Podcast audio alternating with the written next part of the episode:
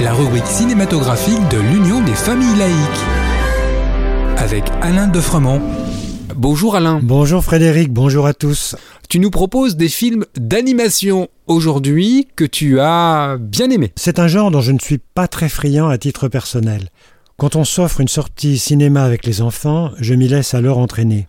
Mais je choisis des films qui sortent des productions Pixar dont les scénarios sont souvent très peu écrits. Tu en as retenu quatre Deux remarquables réalisations françaises, Zarafa et Tout en haut du monde, une réalisation suisse, Ma vie de courgette, et une néerlandaise, La tortue rouge. Rémi Besançon, cinéaste français, réalise d'habitude des films de fiction avec de vrais gens en chair et en os. En 2012, on ne sait pas pourquoi, il s'est lancé avec bonheur, de mon point de vue, dans le film d'animation et nous a donné Zarafa. L'intrigue, librement inspirée de l'histoire de la girafe offerte à Charles X par Mehemet Ali en 1826, relate l'amitié entre un jeune garçon africain et une girafe, Zarafa, qui l'accompagne jusqu'à Paris. La reconstitution d'époque, l'intrigue et la qualité du graphisme en font une belle réussite. Sorti en 2015, Tout en haut du monde, de Rémi Chaillet, se situe à la fin du XIXe siècle. C'est une pure merveille.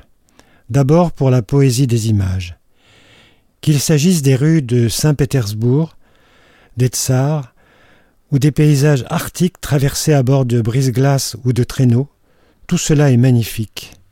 Ensuite, parce que l'histoire de Sacha, à la recherche de son grand-père, s'inspire de ces voyages qu'entreprenaient les explorateurs les plus intrépides à la conquête des pôles.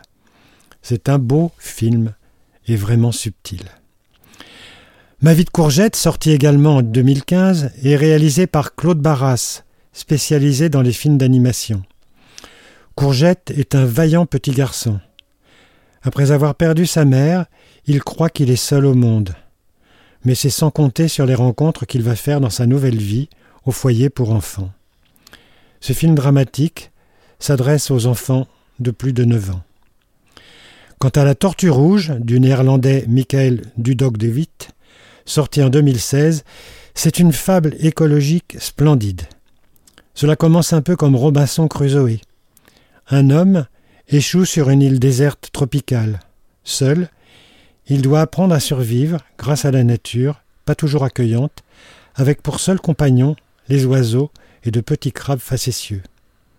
Cependant, alors qu'il tente de s'enfuir sur son radeau d'infortune, il fait la rencontre d'une mystérieuse tortue sortie de l'eau. Et sa vie va alors changer à jamais. Je vous garantis que ces quatre films vous passionneront de 7 à 97 ans. En attendant de nous retrouver, N'oubliez pas notre émission de balado-diffusion sur laicidad.ufal.org ainsi que sur le site ufal.org. Pensez aussi que nos activités ne sont possibles que grâce à vos dons et à vos adhésions. À bientôt. C'était Laïkino, la rubrique cinématographique de l'Union des familles laïques. Retrouvez toutes nos rubriques Laïkino et l'ensemble de nos balados diffusions sur lufal.org.